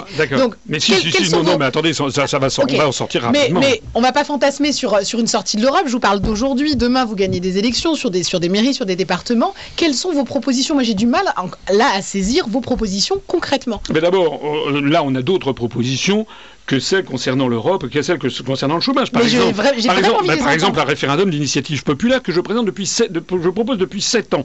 S'agissant des collectivités locales, par exemple, j'ai dit et redit notamment pendant les élections présidentielles que nous, nous voulons mettre un terme immédiat aux fusions forcées de communes qui d'ailleurs nous sont réclamés par l'Europe, que nous voulons euh, en revanche avoir des référendums locaux pour demander aux gens ce qu'ils veulent. Est-ce qu'ils veulent ou non fusionner, mais aussi avoir beaucoup plus souvent recours à la démocratie locale euh, sur, le, terrain. Euh, ça fait partie de... Mais je vais vous dire très clairement que si un jour, en 2020, nous avons quelqu'un qui est élu maire d'une ville, eh bien, il, ne pourra pas faire autre chose que ce que font les autres, c'est-à-dire du bricolage pour, pour l'emploi, parce que vous avez la différence je suis désolé, c'est un tout petit peu technique, entre ce qu'on appelle la microéconomie et la macroéconomie. Mmh. Vous pouvez toujours trouver une petite formule qui va, voilà, vous allez donner des 3 francs 6 sous à des gens pour qu'ils aient un petit emploi, mais vous ne réglerez pas le problème global de la France sans avoir des mesures globales, et ces mesures globales ne peuvent pas être réglées dans le cadre de l'Union européenne. C'est-à-dire que la, la politique actuelle tout parti politique confondu qui reste dans l'Union européenne et dans l'euro, inévitablement, c'est d'aller vers l'appauvrissement des Français. Je l'ai dit depuis 12 ans, je l'ai dit au moment de l'élection présidentielle, maintenant nous avons la crise des Gilets jaunes qui explose, et cette crise, elle va faire que s'approfondir parce que M. Macron, avec ses rodomontades, il n'a aucune autre solution à proposer en réalité aux Français que d'aller vers l'appauvrissement continu, notamment de la classe moyenne. Bon, je reprends la main. tu as terminé, Rose. Bien sûr, je ne veux pas donner l'impression de censurer. Euh, mais, euh, non, ça va. Moi, je me victimise pas. Tout va bien. Non, non, mais d'accord. Alors, justement, alors je, reviens un petit peu sur le sur le sur le sur les euh, les élections européennes. Hein, qui, je rappelle d'ailleurs qu'elles vont se dérouler du 23 au 26 mai de cette année. Pour ce qui concerne la France, ça sera le 26 mai. Le 26 mai, pardon. Ben, merci de me reprendre. Oui, parce que vous pouvez pas, par exemple, c'est un petit détail, mais ce qui montre, c'est que à l'intérieur des pays d'Europe, personne n'est d'accord pour se même, le, même, jour. Parce que les Français votent toujours le dimanche, alors qu'il y a des pays où ils ne votent jamais le dimanche. Voilà. Donc, euh, alors c'est pour ça que je, prenais de la hauteur. Vous voyez, j'étais au niveau européen, donc ça se déroule du 23 au 26 mai. Par contre, les résultats sont donnés au même moment. Euh, non, je crois pas. Non, ils sont, ah bah, justement. Non, mais de toute façon, comme tout le monde se fiche de ce que votent les Lituaniens en France. c'est vrai ou c'est pas vrai? Non, mais non, mais là-dessus. Joli, pays au demeurant. Mais, peut-être qu'ils payent moins que les Français. Alors, je voulais, justement, je voulais vous faire réagir. Ils reçoivent de l'argent des Français. Alors, justement, alors, ce, qui, euh, ce que j'ai ce que j'entends euh, ici ou là, c'est justement la, capacité que peut avoir un, parti comme l'UPR à exercer euh, le pouvoir. je voulais vous faire réagir sur, euh, sur les propos. Donc, c'est un article de Libération hein, du, 25 janvier dernier, un article de Jean, Quatremer, donc qui est correspondant Libé à Bruxelles. Donc, je vous le lis, puis vous me dites ce que vous en pensez. Donc, on arrive. Le slogan de campagne du Rassemblement national pour les élections européennes du 26 mai laisse penser que pour la première fois, des eurosceptiques et des europhobes vont faire leur entrée au Parlement européen, voire emporter la majorité. En réalité, il s'agit surtout de faire oublier qu'ils sont déjà largement représentés, mais qu'ils ne pèsent rien, faute d'avoir été capables de s'unir, et qu'en conséquence, leur bilan est nul entre guillemets, les députés européens populistes sont des députés de session plénière, là où les télés peuvent filmer leurs coups de gueule, pas de commission parlementaire, là où le vrai travail se fait. Oui, alors qu'est-ce que vous voulez que je dise à ça? Non, par rapport à ces propos. Donc, ah, d'abord, M. Jean Quatremer est quelqu'un qui est absolument odieux. Vous si vous avez lu euh, les propos qu'il a tenus sur les gilets jaunes, c'est en fait c'est de l'eurofascisme. C'est vraiment du style, il faut, c'est un peu du niveau de Luc Ferry, quoi. Faut tirer dans le tas. C'était de ce niveau-là. Euh, bon, Monsieur, Monsieur Jean Quatremer euh, est un menteur professionnel. Il m'avait invité dans un au Parlement européen où on avait débattu, il m'avait traîné plus bactère parce que j'avais dit que Walter Hallstein, le premier président de la Commission européenne, était un nazi. Il m'avait dit c'est une honte, etc. Manque de peau. Il y a un livre qui vient de sortir d'un universitaire en Allemagne qui est sorti en janvier 2018. Ça s'appelle euh, Walter Altstein ein Wegbereiter Europas, parce que moi je parle un peu l'allemand. Ça veut dire un, quelqu'un qui défriche les, chemins de l'Europe. Hein. Euh, et euh, il est dans, ce, dans cet ouvrage, il y a la carte, le scan de la carte numéro 310 212 de Walter Altstein, le premier président de la Commission européenne qui était membre du parti nazi, carte numéro 310 212. Alors, monsieur Jean Quatremer, en fait, les gens rigolent, même à Libération d'ailleurs, ils ont été obligés de se dissocier, ce qui est rare. Le journal Libération a été obligé de se dissocier des propos incroyables qu'il avait tenus sur les Gilets jaunes. Alors maintenant, moi, ce que je vais dire à monsieur. Sur votre capacité à exercer le pouvoir. Moi, je ne suis pas du Rassemblement national, au cas où vous ne l'auriez pas remarqué. Non, non, mais Moi, ce que je vais dire à ce monsieur, comme d'ailleurs à toutes les personnes qui m'avaient attaqué. Il des eurosceptiques. Oui, mais, mais moi, nous ne sommes pas eurosceptiques. Moi, je suis. Bah, c'est comme ça un petit peu qu'on vous présente. Non, hein, Vous savez pourquoi on parle de sceptique? Vous savez quand est-ce qu'on parle de sceptique ah, en bah, français? eh, Tout à l'heure, vous avez dit que j'étais europhile. Hein, non, je crois pas. Non, j'ai dit européiste. Ah ouais, ah ouais, européiste. Autant pour moi. Non, non, non, non, non. Euh, eurosceptique, le scepticisme, c'est une question de foi religieuse. Oui, oui. par exemple, on n'est pas franco-sceptique, on n'est pas maroco-sceptique, on est français, on est marocain. Dire eurosceptique, c'est comme être européen convaincu. C'est l'antithèse de européen convaincu. On voit que ça n'est pas du domaine de la réalité, c'est du domaine du fantasme. Nous, nous ne sommes pas eurosceptiques, nous sommes contre la construction européenne. Nous sommes un mouvement de libération nationale. Et moi, ce que je vais dire à Monsieur le Quatremer... Oui, la capacité à exercer au Parlement européen mais de toute façon, cas d'élection de, de, toute façon, tout le monde sait que le Parlement européen est un Parlement euh, assez croupion, même Giscard d'Estaing l'a avoué il y a quelque temps, le vrai pouvoir est à la Commission européenne. Donc tout ça, ça coûte des milliards pour faire semblant qu'il s'agit d'une démocratie, ce qu'elle n'est pas. Mais moi, je vais dire à Monsieur Jean Quatremer, comme à toutes les personnes qui m'avaient attaqué au début de 2017, je vais leur dire quel effet ça fait de penser comme Madame Le Pen? Parce que Madame Le Pen, elle est pour l'Europe et pour rester dans l'euro. Donc elle est du même avis maintenant que M. Quatremer. Donc je vais demander à tous ces gens qui m'avaient attaqué en 2017 sur le fait que je parlais comme Madame Le Pen, non, Madame Le Pen maintenant elle parle comme Jean Quatremer, elle est pour l'Union européenne et pour l'euro, monsieur, monsieur Mélenchon aussi. Nous sommes le dernier mouvement politique et, à mon avis, le seul vrai sur lequel les Français peuvent compter à être très clair sur ce sujet depuis le début. Nous, nous sortirons de l'Union européenne et de l'euro. Alors, pour continuer sur euh, les élections euh, européennes qui se dérouleront donc très prochainement, donc est-ce que vous pensez que votre situation actuelle est meilleure que, en tout cas plus favorable que la précédente élection européenne de 2014 Ah bah oui, ça n'a rien à voir. Ça n'a rien à voir parce qu'en 2014, vous avez rappelé tout à l'heure, je crois qu'on devait avoir 5 à 6 000 adhérents. Euh, nous étions très peu connus. On devait avoir peut-être 5 à 10 000 abonnés sur notre chaîne YouTube. Euh, moi, énormément de gens ne me connaissaient pas. On n'avait pas les mêmes. Euh, je n'avais pas été candidat à l'élection présidentielle. Et même pour le contexte? Le contexte du Brexit, en plus, le contexte de En plus, c'est-à-dire qu'en 2014, il y avait encore des gens qui pensaient une autre Europe et c'est ça. Maintenant, on voit bien que c'est l'ensemble de l'échafaudage qui est en train de s'effondrer. D'ailleurs, même Macron, il a des moments de lucidité. Je crois que lors d'un, de, lors de l'un des, lors de l'un de ces grands débats là, c'est pas des débats, c'est des espèces de one man show castristes où il parle pendant 7 heures aux frais, aux frais de, aux frais de la princesse d'ailleurs, hein, ceux ah, qui tombent sous le coup de la loi. Il se peut que le temps de parole soit comptabilisé. Oui, oui, mais il n'y a pas que le temps de parole, il y a les financements. Or, il a des financements de l'État qui est une, qui est une, une institution. C'est comme ça que euh, les comptes avaient été refusés à, avaient été refusés à Sarkozy. Donc, euh, vous savez qu'il va avoir sur le coup des gros gros problèmes pour les élections européennes. Hein. Il va avoir de très gros problèmes parce qu'il y a beaucoup de juristes maintenant qui sont sur le coup de cette affaire. Et des élus. Hein. Voilà. Mais euh, je sais que lors de l'un de ses récents débats, il a dit si ça continue comme ça, avec euh, que on ne peut pas avoir d'harmonisation euh, fiscale et sociale vers le haut, en gros. il ne faudra pas s'étonner que l'Europe explose. Donc il le sait lui-même. Vous savez, moi je connais quand même suffisamment les alliés du pouvoir, parce qu'il y a ce que les gens disent devant les micros et ce qu'ils disent les portes fermées. Et les portes fermées, ils sont ils sont aux abois en fait. En fait, ils sont aux abois. Et, ce qui va être extrêmement intéressant, c'est le Brexit. Vous, devriez être content parce que ah, je suis très content. Toute l'Europe est en train de s'effondrer, mais la réalité c'est que ça, ça, va aux extrêmes. Non, pas forcément. Matteo Salvini, c'est pas le plus sage dans tous. Enfin, je veux dire, vous, savez, euh, moi je trouve Matteo Salvini, pour l'instant, je ne l'ai pas vu demander aux forces de l'ordre de tirer des flashballs dans la tête des gens avec une, vingtaine de ah, personnes. il, a dit choses, il, a dit des choses, plus graves. Il a dit qu'il fallait laisser des gens couler dans la mer. Enfin, je veux dire. Je ne crois pas qu'il ait dit ça. En tout cas, je ne suis pas là pour défendre. En tout cas, je ne suis pas là pour défendre. Qui fait de l'ingérence sur l'étranger, qui commence à donner des leçons à la France. Attendez, bah, vous plaisantez. Et Macron fait quoi toute la journée? Quand Macron donne, Macron donne un ultimatum au Venezuela, il faut, faire une élection dans les 8 jours, ça s'appelle quoi? Non, non, non. Salvini n'est pas comparable à Macron, honnêtement, même si, même si pour le coup l'ingérence. Écoutez, moi je, je, ne sais pas que Salvini reste Salvini. Ce que je sais, mais bon, ce que je sais en tout cas, ce que je sais en tout cas, c'est qu'actuellement il y a un boucher de son peuple, c'est Macron. Allez donner aux gilets jaunes, allez dire aux gilets jaunes, on compte par dizaines et dizaines et dizaines les gens qui sont gravement blessés. Vous pensez que les policiers ne sont pas blessés Il y a un petit peu moins d'une vingtaine de gravement blessés, et puis euh, les gilets jaunes, ce n'est pas que la France. C'est-à-dire qu'on peut, on peut, on peut remettre un petit peu les chiffres dans le contexte. 700, euh, enfin c'est quoi, 66 000, oui, 80 000, personnes euh, pro gilets jaunes, même s'il y a une forme de sympathie pour le mouvement. 70% de la population. Il est prévu qu'on en parle des gilets jaunes en seconde partie. On va en parler. On peut pas d'un côté dire qu'ils sont mal faits, qu'ils sont peu représentatifs, parce que 1100 personnes qui sont interrogées, pour moi, c'est pas la France. Donc moi, les sondages, je les remets en cause, comme vous l'avez fait tout à l'heure. Donc voilà, sauf que, les sondages dont je parlais tout à l'heure n'ont pas le même effet.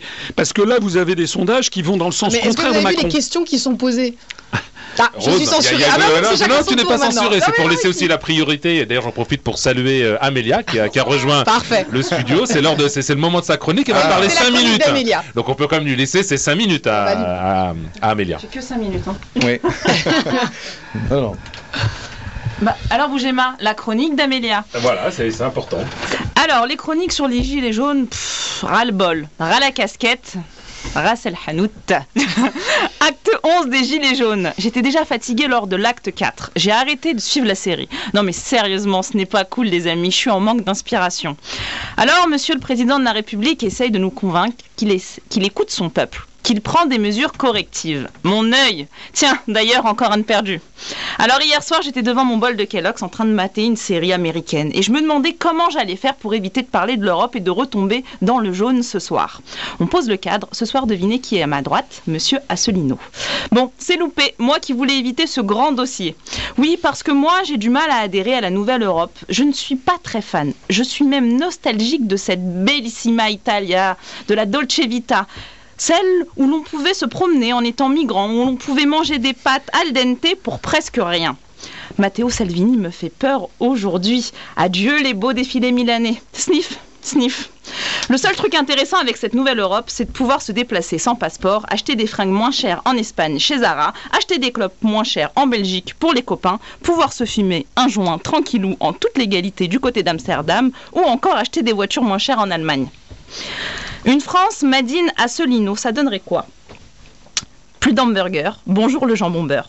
Fini les mini shorts Levis, bonjour le béret. Fini les films hollywoodiens, adieu Netflix, bonjour Mimi Mati, ange gardien. Bon, je caricature un peu. Non.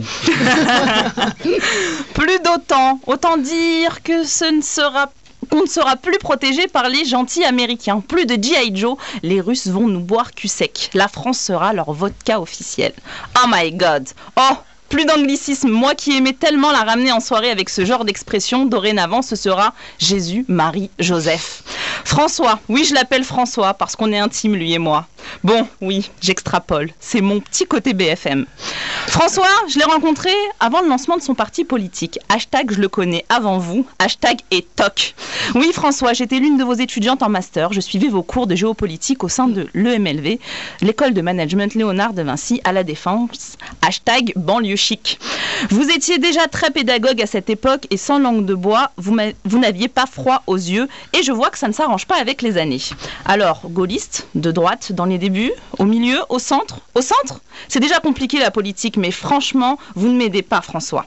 J'ai lu que vous étiez qualifié par certains de souverainiste, d'anti-américain et de conspirationniste. Eh bien, ça ne me surprend pas. Là, ça devient hollywoodien, très intéressant. Ça se Netflixise. J'adore. Ce qu'il se dit dans la tête d'Amélia à cet instant. Hum, j'ai arrêté de boire du Coca-Cola depuis plus d'un an et j'allais admettre que j'avais adoré ces cours au point même de les avoir soigneusement conservés sur une clé USB depuis toutes ces années. Ah. Cela fait-il de moi une conspirationniste ou un membre refoulé de son parti? Hum, excitant. Suis-je dans le déni? Amélia, tu n'as pas encore fait carrière dans les médias, ne sabote pas tout. Ne dis rien, boucle-là. Tu bois du coca, tu bois du coca, tu bois du coca. Motus et bouche cousue, entendu. Alors pourquoi tant de haine à votre égard?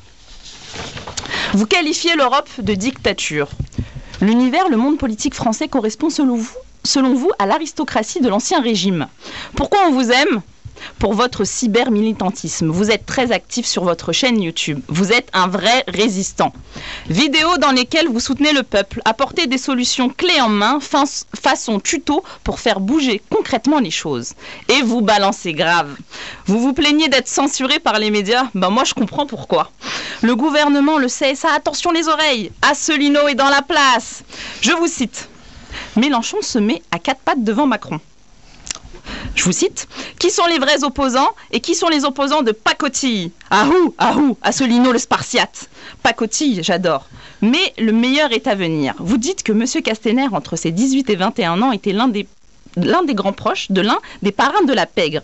Tout le, monde, tout le monde en prend pour son grade. Dans l'une de vos dernières vidéos, vous balancez les ingérences. Vous demandez qui a financé la campagne de M. Macron. Le site de l'UPR, c'est Comment renverser le gouvernement pour les nuls, aux éditions révolutionnaires. Vos vidéos alors, bon souvent c'est très bien articulé. Propos, graphiques économiques, preuves à l'appui, j'achète. Vous avancez des choses, vous démontrez, vous apportez des preuves. La politique avec vous, c'est comme un épisode d'esprit criminel. Que l'on aime ou que l'on n'aime pas François, François c'est un politique haut en couleur. Des François président, on en a eu. Alors pourquoi ne pas lui laisser une chance François, avant de se quitter, je voulais vous faire un cadeau et vous offrir ce générique qui, je pense, pourra accompagner dignement vos prochaines vidéos. Macron, démission, Macron, démission, Macron, démission, Macron, démission, Macron, démission, gilet jaune. Vive la France et vive la République, c'était la chronique UPR. Merci euh, Amélia. Merci Amélia. Mais écoutez, je suis euh, ravi de revoir une de mes étudiantes. Alors, vous ne m'avez pas oublié, ça fait quand même quoi, une bonne dizaine d'années au moins. Ah bah, on n'entend pas euh, ce genre de, discours. En tout cas, vous pouvez témoigner là que j'étais déjà, quand j'étais prof, dans, je donnais des cours effectivement dans des, dans des grandes écoles ou bien à l'école Léonard de Vinci, euh, de, à, comment dirais-je, à la Défense, je faisais déjà des, des interventions sur de la prospective et sur les grandes civilisations du monde et j'avais laissé paraître, je crois, effectivement un certain, un certain sens euh, eurocritique. enfin, c'était quand même pas non plus des vraies tribunes politiques, reconnaissez-le. ça, ça, donnait, mais j'avais énormément d'étudiants. Enfin, franchement, les étudiants m'aimaient beaucoup. Et ça, euh, je sais qu'à l'UPR, on a des, j'ai certains de mes anciens étudiants qui ont adhéré à l'UPR. C'est amusant. Ça, ça, me touche beaucoup, en tout cas. eh ben, c'est le moment d'émotion. Ben, merci. Donc, il est 19h02, va marquer euh, une première pause. Hein, pause, la réclame.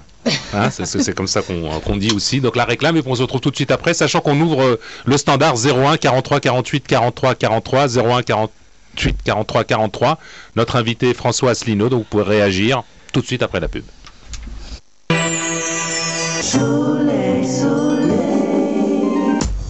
Armozo Events présente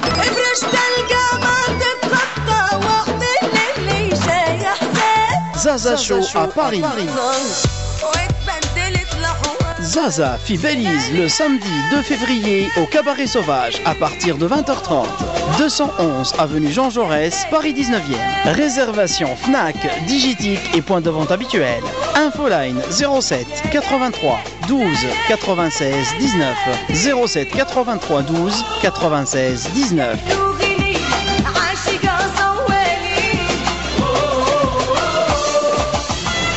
Le restaurant Sidibou, spécialité tunisienne, vous accueille au Kremlin Bicêtre. Grillade viande et poisson, couscous, pâtes, viande à la gargoulette et d'autres plats à découvrir sur place ou à emporter. Sidibou, cadre familial, grande salle et terrasse à votre disposition. Possibilité de privatisation pour vos soirées, anniversaires et événements professionnels. Une seule adresse, 16 rue du Général Leclerc, 94 270, le Kremlin Bicêtre, sortie Porte d'Italie, ouvert 7 jours sur 7 de 11h à 23h. 01 56 20 40 33.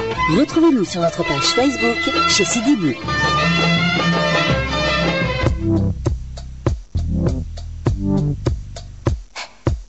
Génération spontanée, 18h, 19h30 sur Radio Soleil.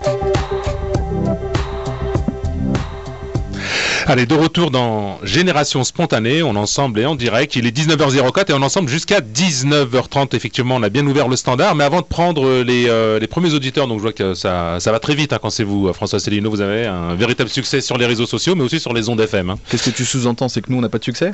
Si, si, bien sûr. justement, donc euh, voilà, donc en compagnie de Malik Etou, Rosa Méziane et Amélia avec euh, son excellente euh, chronique qui va peut-être passer dans la postérité. Parce que c'est une vidéo, qui, c'est, en tout cas la vidéo va être très très écoutée, hein, donc euh, du moins vue et écoutée. euh, Zut, j'ai pas fini. Zut, j'ai- Alors moi je voulais juste avant de prendre les auditeurs poser une question sur euh, alors c'était une, une de vos vidéos, une de vos vidéos sur le site de l'UPR donc le traité d'Aix-la-Chapelle donc Monsieur Asselineau vous avez posté deux vidéos au sujet de l'accord franco-allemand la haute trahison du traité d'Aix-la-Chapelle et la propagande éhontée du service public pourquoi est-ce que ce traité d'Aix-la-Chapelle est une trahison au traité franco-allemand de 1963 dont il réfère comme sa continuité? Il en est, il en est l'exact opposé. En 1963, De Gaulle essaye de faire une alliance franco-allemande qui, pour, comment dirais-je, découpler l'Allemagne des États-Unis d'Amérique. Et De Gaulle, dans ce traité franco-allemand de l'Élysée, parle de l'amitié franco-allemande, crée l'Office franco-allemand de la jeunesse, mais il n'est jamais question ni des États-Unis, ni du Royaume-Uni, ni du GATT, qui est l'équivalent de l'OMC d'aujourd'hui, ni de la nécessité d'être dans l'OTAN et d'avoir un marché mondial. Là, Macron fait tout l'inverse, c'est-à-dire que il se met dans la main de l'OTAN, du marché mondial, et surtout, Macron va beaucoup plus loin sur deux points. Il se met euh, en fait, le traité franco-allemand de l'Élysée de 1963, De Gaulle essaie de mettre l'Allemagne sous sa coupe. Le traité franco-allemand d'Aix-la-Chapelle de 2019, c'est l'Allemagne qui met la France sous sa coupe. Et notamment, Macron prend des décisions qui sont extravagantes, du style la, diplomatie franco-allemande a pour objectif que l'Allemagne est un, est un siège de membre permanent au Conseil de sécurité avec droit de veto. Mais pourquoi est-ce que la France fait ça? Et qu'est-ce que l'Allemagne nous donne en échange? Rien. Et par ailleurs, il est question de fusionner quasiment la pensée militaire et d'avoir un membre du, un, ministre au Conseil des ministres français tous les trois mois. Mais pourquoi la France fait-elle ça si ce n'est que pour aller dans le sens de ce que souhaitent les Allemands, c'est de mettre progressivement la main sur notre armement nucléaire sous couvert d'armement nucléaire européen. Et je rappelle que depuis le traité de Moscou de 1990, qui a euh, établi la paix en Europe pour solder les comptes de 1945, l'Allemagne a interdiction pour toujours et à tout jamais de disposer d'un armement nucléaire. C'est-à-dire que M. Macron prend des décisions, c'est comme ça par une nuit sans lune en 3-4 jours, la représentation nationale n'a même pas pu en débattre. C'est un véritable Mais du scandale. coup, vous n'êtes pas aidé quand on entend les sorties de Dupont-Aignan et de Madame Le Pen, que vous avez dénoncé sur vos vidéos, et qu'au final, votre discours, on l'entend pas. Mais écoutez, je ne, m'en- je, je ne sais on pas. on l'entend sur Radio Soleil Moi, ce que Oui, je sais, ce que je, non, ce que je non, mais sais, c'est- non, mais ce que je sais, à mais aucun oui, mais- moment on a, on a, on a parlé ce- justement des nuances que vous mais, apportez. mais bien sûr, mais le problème, si vous voulez, c'est que ces gens-là sont poussés par l'oligarchie. Pourquoi Mme Le Pen et M. Dupont-Aignan sont-ils montés en avant? Parce que ils sont excessifs, ils tiennent des propos, par ailleurs, toute une série de propos, euh, comment dirais-je, xénophobes, notamment Mme Le Pen que vous connaissez mieux que moi.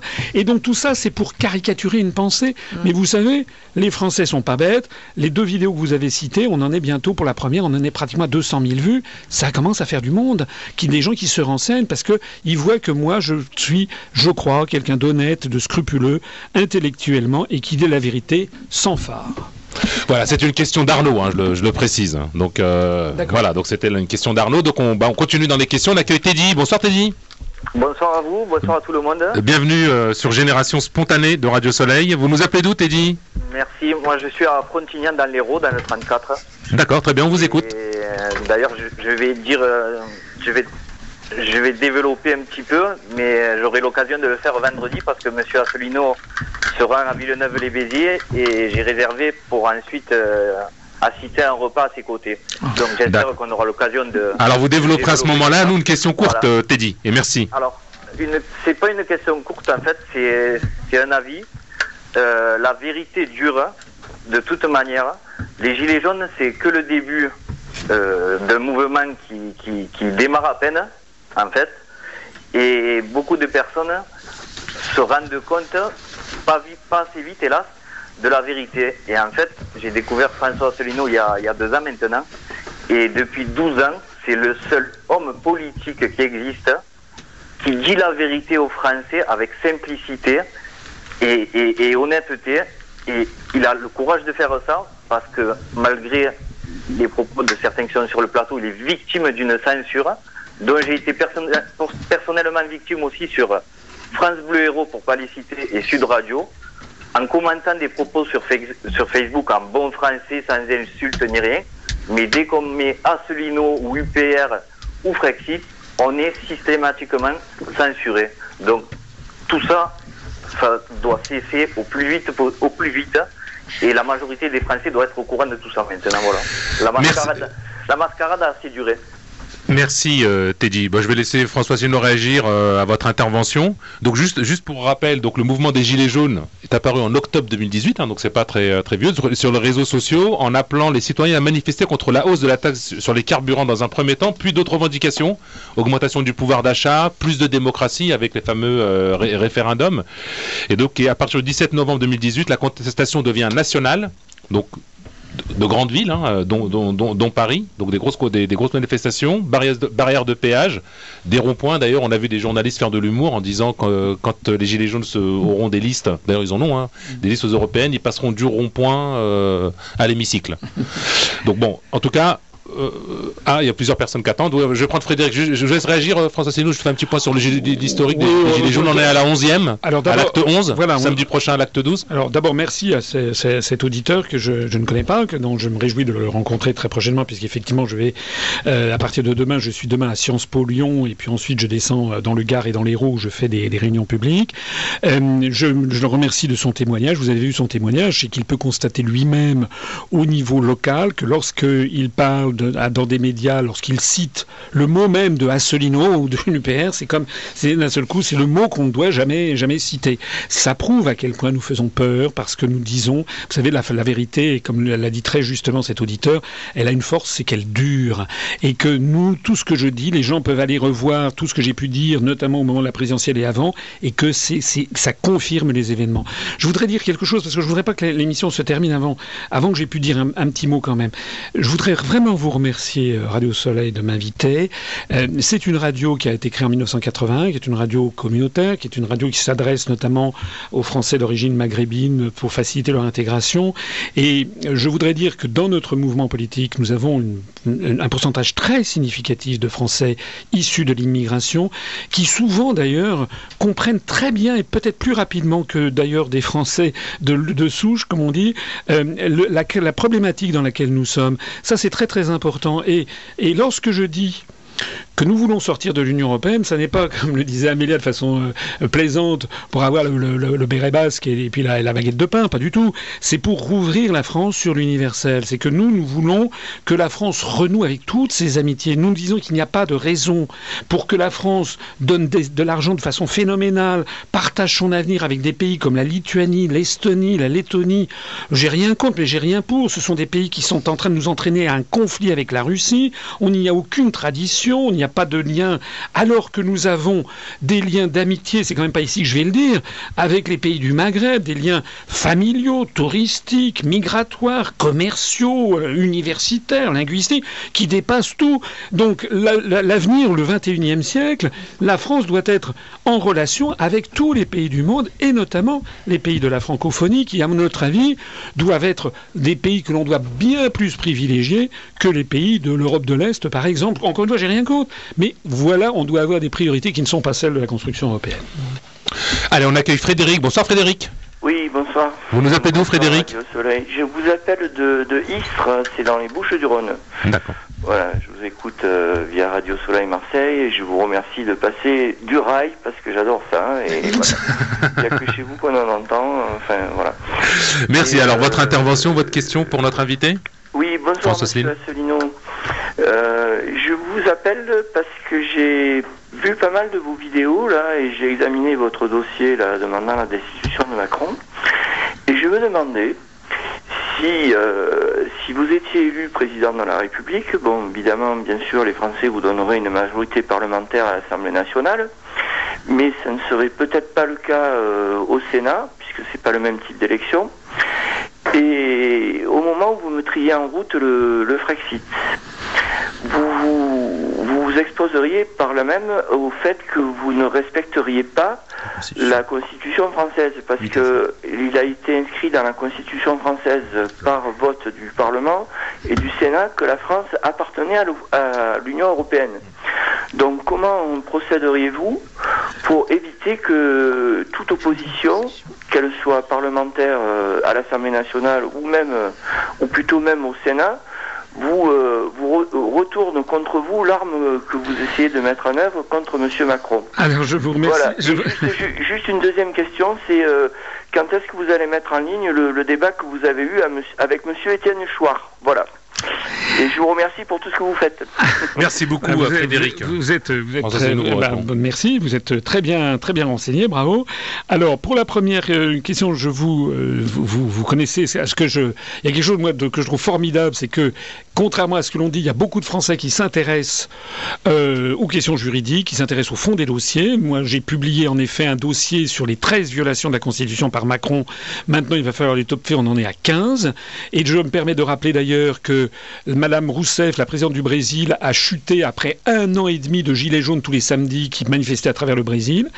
Euh, donc je félicite cet internaute de s'être renseigné. Je lui conseille d'aller revoir ma conférence qui s'appelle Le jour d'après, qui est en ligne depuis deux ans, où j'ai expliqué justement ce que je ferais si je suis élu président de la République. Et l'obstacle qu'il cite, je l'avais euh, perçu, je l'avais vu.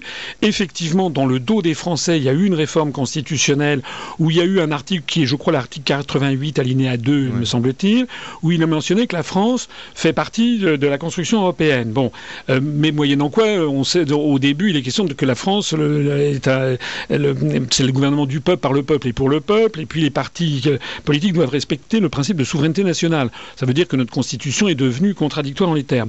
Mais j'avais dit, et je le répète, que si je suis élu président de la République, je convoquerai très rapidement aux urnes, en même temps que les élections euh, législatives, une consultation référendaire où je proposerai aux Français une des, réformes de la Constitution euh, très, très vite, que j'aurais d'ailleurs, que j'avais d'ailleurs présenté, parmi lesquelles la suppression de cet article 88 alinéa 2, mais également, euh, allez voir si ce que je dis est vrai ou faux, je vous dis, je, je peux le dire que c'était vrai, je proposais l'instauration immédiate du référendum d'initiative populaire, euh, qui, est, qui a quelques nuances par rapport au référendum d'initiative populaire d'Étienne de, mais fondamentalement c'est dans, dans, la même lignée.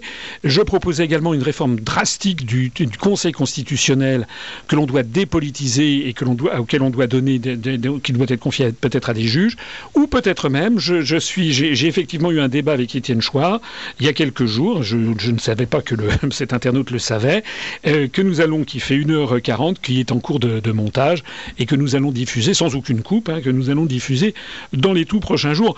Euh, je pense qu'on va le diffuser au passage des 100 000 abonnés, puisque à l'occasion des 100 000 abonnés, nous lançons notre nouvelle chaîne. Enfin, c'est la même, c'est toujours sur YouTube, mais ça va s'appeler UPR TV avec un, nouveau générique, avec des nouvelles émissions. il y aura notamment le débat avec Étienne Choix, qui, qui a été vraiment très très intéressant. Qui est Étienne Chouard, comme vous le reprécisez, c'est un peu le... Bah, Étienne Chouard, c'est quelqu'un qui est très très connu en ce moment chez les Gilets jaunes, que je connais depuis... Très apprécié. Oui, que moi je le connais personnellement depuis des années, puisqu'il était venu à la première université d'automne de l'UPR à Annecy, donc c'était en 2012, je crois. Euh, et euh, nous avons nous ne sommes pas d'accord sur tout. Hein. par exemple, le tirage au sort pour les députés, moi j'avais dit que je, n'étais pas du tout d'accord. Il, avait d'ailleurs, il a d'ailleurs fini par évoluer lui-même. Non, parce que bien entendu, pour, pour 90% des gens, Philippot, il a été au Front National pendant 6 ans, vice-président pendant 5 ans, il a couvert tous les dérapages du père Le Pen sur Breivik en Norvège, euh, de cet élu qui avait comparé Madame Taubira à un chimpanzé, mmh. de Madame Le Pen qui parlait d'une armée d'occupation, il a tout couvert, il est resté vice-président. Donc il a maintenant, dans l'esprit général de tout le monde... Donc il n'aura pas sa place à l'UPR. C'est quelqu'un d'extrême droite, voilà. non mais il n'aura pas sa place à l'UPR. de toute façon, il a essayé de piquer l'UPR, ça ne marche pas parce que... Euh, regarder les statistiques qu'il fait sur Internet, c'est zéro. Il n'existe, il n'est même pas capable de présenter des listes, des candidats. Il n'a pas été capable. Donc, c'est pour ça que vous devriez dire clairement que s'il était amené demain à vouloir euh, être adhérent à l'UPR, bah, que vous refusez son, son ah de toute façon, maintenant, il n'en est plus du tout question. Ensuite, ah, comme, il a vu, comme il, non, non, mais comme il a vu, non, mais je dis normalement, il aurait été honnête, c'est ça qu'il aurait fait. Comme il a vu que ça ne marche pas, vous avez vu ce qu'il fait maintenant. Maintenant, il a déposé le, mon gilet jaune à l'INPI. Oui, oui. Maintenant, il essaie de. Bon, on a vu ça.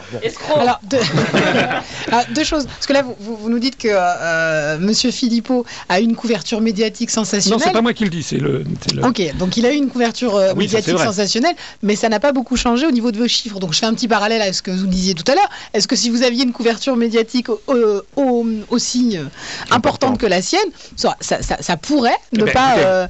d'abord, d'abord, d'abord. L'argument qui va pour lui va, va pour vous. Alors, d'abord, d'abord, ce qui est vrai, c'est que Monsieur Philippot, d'ailleurs je l'ai écrit dans la lettre à Madame Ernotte, depuis un an euh, est passé 12 fois sur les chaînes de radio et télévision publiques, et moi zéro.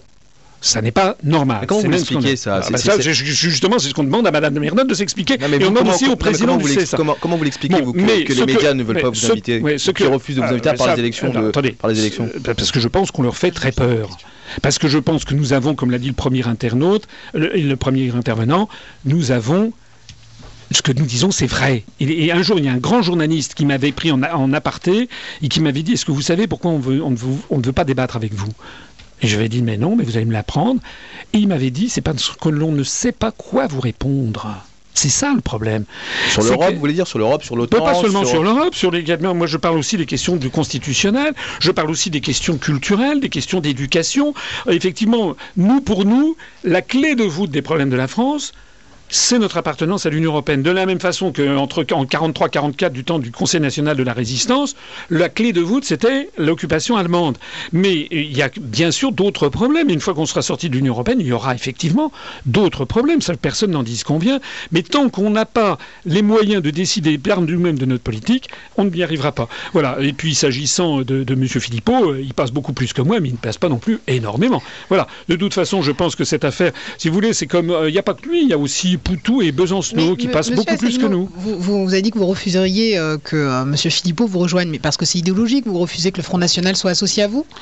Oui, parce que je pense que de toute façon, il s'est très mal comporté. Je pense que par ailleurs, il ne, en plus, il ne propose pas la sortie de l'OTAN. Et puis je pense par ailleurs, si vous voulez, que c'est quelqu'un qui n'a pas la déontologie nécessaire. Et j'ajoute de toute façon que c'est pas moi qui déciderai, ce serait le Bureau national qui se réunirait. Et puis de toute façon, il ne l'a pas demandé. et de toute façon, il n'en est plus question. Ça, ne vous gêne pas de faire appel au, Rassemblement national pour demander la destitution de Macron, parce que vous avez appelé à Mélenchon, au Rassemblement ah ben, national. je demande aux députés, je demande à des hmm. députés de la nation euh, qui sont euh, les membres du Rassemblement national. Donc pour des projets communs, le Rassemblement national, c'est pas grave. Mais ce n'est pas un projet commun. Je leur demande de se faire les représentants du peuple français, toute l'opposition. On a même écrit, on écrit à tous les députés, y compris les députés de En Marche d'ailleurs, parce que tous les députés devraient avoir à cœur de faire respecter la Constitution. Donc effectivement, il n'y a pas. Vous savez, moi je ne suis pas là. Il faut, faut pas exagérer. D'ailleurs, moi je commence à en avoir aussi un petit peu assez sur cette histoire de Madame Le Pen. Madame Le Pen maintenant, elle parle comme Vauquier. Elle parle. Elle est même presque plus à gauche que Vauquier. Je suis désolé de le dire. C'est vrai ou c'est pas vrai? Bon, elle, est pour l'Europe, elle est pour l'euro. Donc arrêtez de, me casser euh, les pieds. Ah, j'avais vu comment on essaie de... On a Exactement, elle parle, comme Mélenchon, en fait. Regardez, ils sont tous les deux pour l'UE, pour l'euro, pour une autre Europe. Ils veulent tous une autre Europe, très bien.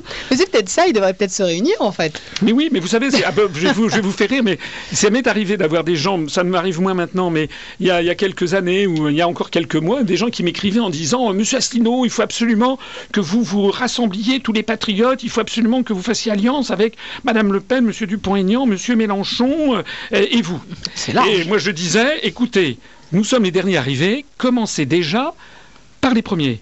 Et en plus, il y a un problème entre les patriotes et les nationalistes. Vous, êtes patriote, pas nationaliste. Ah, vous, vous savez, c'est ce que disait De Gaulle. général De Gaulle, exactement. De Gaulle, c'était magnifique, c'était ouais, oui. De Gaulle. Exactement. Hein, il disait, euh, euh, nous, ne sommes pas des, nous ne sommes pas des nationalistes, disait De Gaulle. Nous sommes des, patriotes, des nationaux. Il disait, un patriote, c'est quelqu'un qui, aime son, pays. Un nationaliste, c'est quelqu'un qui déteste le pays des autres. Or, nous, à l'UPR, et je crois qu'on l'a beaucoup montré, en tout cas moi personnellement, mais tous les gens qui nous ont rejoints, nous sommes très ouverts sur le monde. Vous avez un, petit exemple. Vous allez sur notre site internet, notre charte fondatrice a été traduite en 17 langues. Qui dit mieux Qui dit mieux parmi les autres partis politiques J'ai fait terminer François Suno sur le général de Gaulle. Tu pourras pas dire que j'ai pas été ça. non, non, moi je, ne suis pas là pour donner des bons points ou des mauvais points, Maliki et tout. Hein, non, non, mais bon, c'est jamais. Alors, alors, il nous reste vraiment euh, quelques, quelques minutes hein, pour, la, pour, la conclusion. Donc, comment vous voyez l'avenir euh, de l'UPR Donc, c'est vrai que c'est un, parti qui est jeune. Hein, qui est, euh, alors, l'avenir pour l'UPR, je, je vais vous dire très franchement, si nous avions la couverture médiatique à laquelle nous avons droit, Et quand je dis couverture, c'est pas seulement le fait de passer dans les médias, c'est aussi le fait que parmi les journalistes, il y ait des journalistes comme vous le faites vous-même, où vous, vous me titillez, c'est normal, vous me posez des Oh, petites ça reste questions. gentil, mais ça ça reste reste gentil, mais vous me laissez m'exprimer. Eh bien, si on avait ça, je suis absolument certain que notre mouvement a un boulevard devant lui. Parce que nous apportons la solution. Le mouvement des Gilets jaunes, vous savez, le mouvement des Gilets jaunes, c'est pas, c'est pas un mouvement de droite, c'est pas un mouvement de gauche. Les Gilets jaunes, c'est des Français. Et vous l'aviez senti, ce, ce mouvement, vous qui, qui courez comme Ah ça, bah, je la me- France je- entière, je- avec des réunions je- Vous avez senti cette grogne monter? La grogne, oui, je ne pensais pas que ça prendrait cette formule, je ne pensais pas que ça arriverait comme ça. Il y a des gens qui disent on va faire des listes gilets jaunes, mais il ne peut pas y avoir de liste gilets jaunes, puisque parmi les gilets jaunes, vous avez des gens qui ont des opinions très très différentes. Vous avez des gens qui sont très à droite parmi les gilets jaunes. Il y en a qui manifestent, par exemple, pour des questions sociétales, qui sont contre l'IVG. Euh, qui sont pour la, manif pour tous, etc. C'est le créneau sur lequel M. Vauquier est en train d'essayer de, faire avec, M. Bellamy, tête de liste. Et puis il est en train de M. Vauquier est en train de placer les Républicains à la place de Mme Boutin. Et puis vous avez d'autres gilets jaunes qui eux sont très très à gauche, qui eux veulent la nationalisation des banques, la réinstaurer l'ISF. Puis vous en avez d'autres qui eux posent des questions de nature constitutionnelle sur le référendum d'initiative populaire. Donc moi ce que je dis c'est que fondamentalement les Français veulent retrouver leur démocratie. Et ils ne pourront pas la retrouver tant que nous serons dans la structure européenne et euro. C'est tout. Donc, moi, je suis extrêmement confiant pour la suite des événements. De toute façon, notre mouvement politique ne peut faire que grimper. C'est d'ailleurs ce qu'il fait depuis 12 ans, à la surprise générale. Parce que quand on n'a pas d'argent, pas de soutien médiatique, pas de soutien financier, pas de soutien politique... ce n'est l'argent des, euh, des, des militants et Voilà, des adhérents. uniquement nous avons 0 euros d'emprunt bancaire, 0 euros de l'État. Normalement, tous les gens que j'avais connus il y a 10 ans m'ont dit vous n'arriverez à rien. On arrive tellement à rien qu'on est les premiers sur Internet. Merci François Célineau. Donc euh, Rose, un dernier mot de conclusion, il nous reste 30, 30 secondes. Euh, non, mais il vous a fallu 12 ans pour vous présenter au présidentiel. Bah, Peut-être que dans 12 ans, euh, vous arriverez à être président. Un, un peu moins, c'est... euh, Vous oubliez ce que c'est qu'une exponentielle. Malik et tout? Non, moi j'étais ravi de recevoir M. Solino. On a, on a pu débattre de l'Europe. La prochaine fois, je te demanderai de débattre de l'intérieur. Tu me ramèneras le ministre de l'Intérieur. Enfin, c'est Mais- agréable. Voilà, merci. euh, et Amélia, peut-être, parce qu'on n'oublie pas Amélia, même si on a voulu te, te- te- te sucrer un peu ta chronique. Je me sens jeune ce soir. Tu te sens... C'est des souvenirs peu, euh, un slam. Un plaisir. Ah, un petit mot, sur... euh, euh, on nous tous, hein, évidemment, de, passer un petit mot pour Abdelslam de, de soutien, d'amour. avec un invité habituel Je sais qu'il est en de train de génération passer une période très difficile et que voilà, Radio Soleil est avec lui, qu'on essaye de lui apporter un peu de soleil dans son cœur. On t'embrasse très fort, Abdeslam. Voilà, bon bah c'est terminé. Merci à Boubacar pour la, la mise en onde. Merci François Asselineau, Amélia, Rose et, et Malik euh, Yetou. Merci euh, Arnaud pour les questions sur le traité d'Aix-la-Chapelle, euh, questions très techniques. hein, donc oui, donc j'ai été euh, assisté et aidé. Donc on se retrouve donc le 11 février pour un nouvel épisode de Génération Spontanée. On vous laisse en compagnie du journal. Bye bye.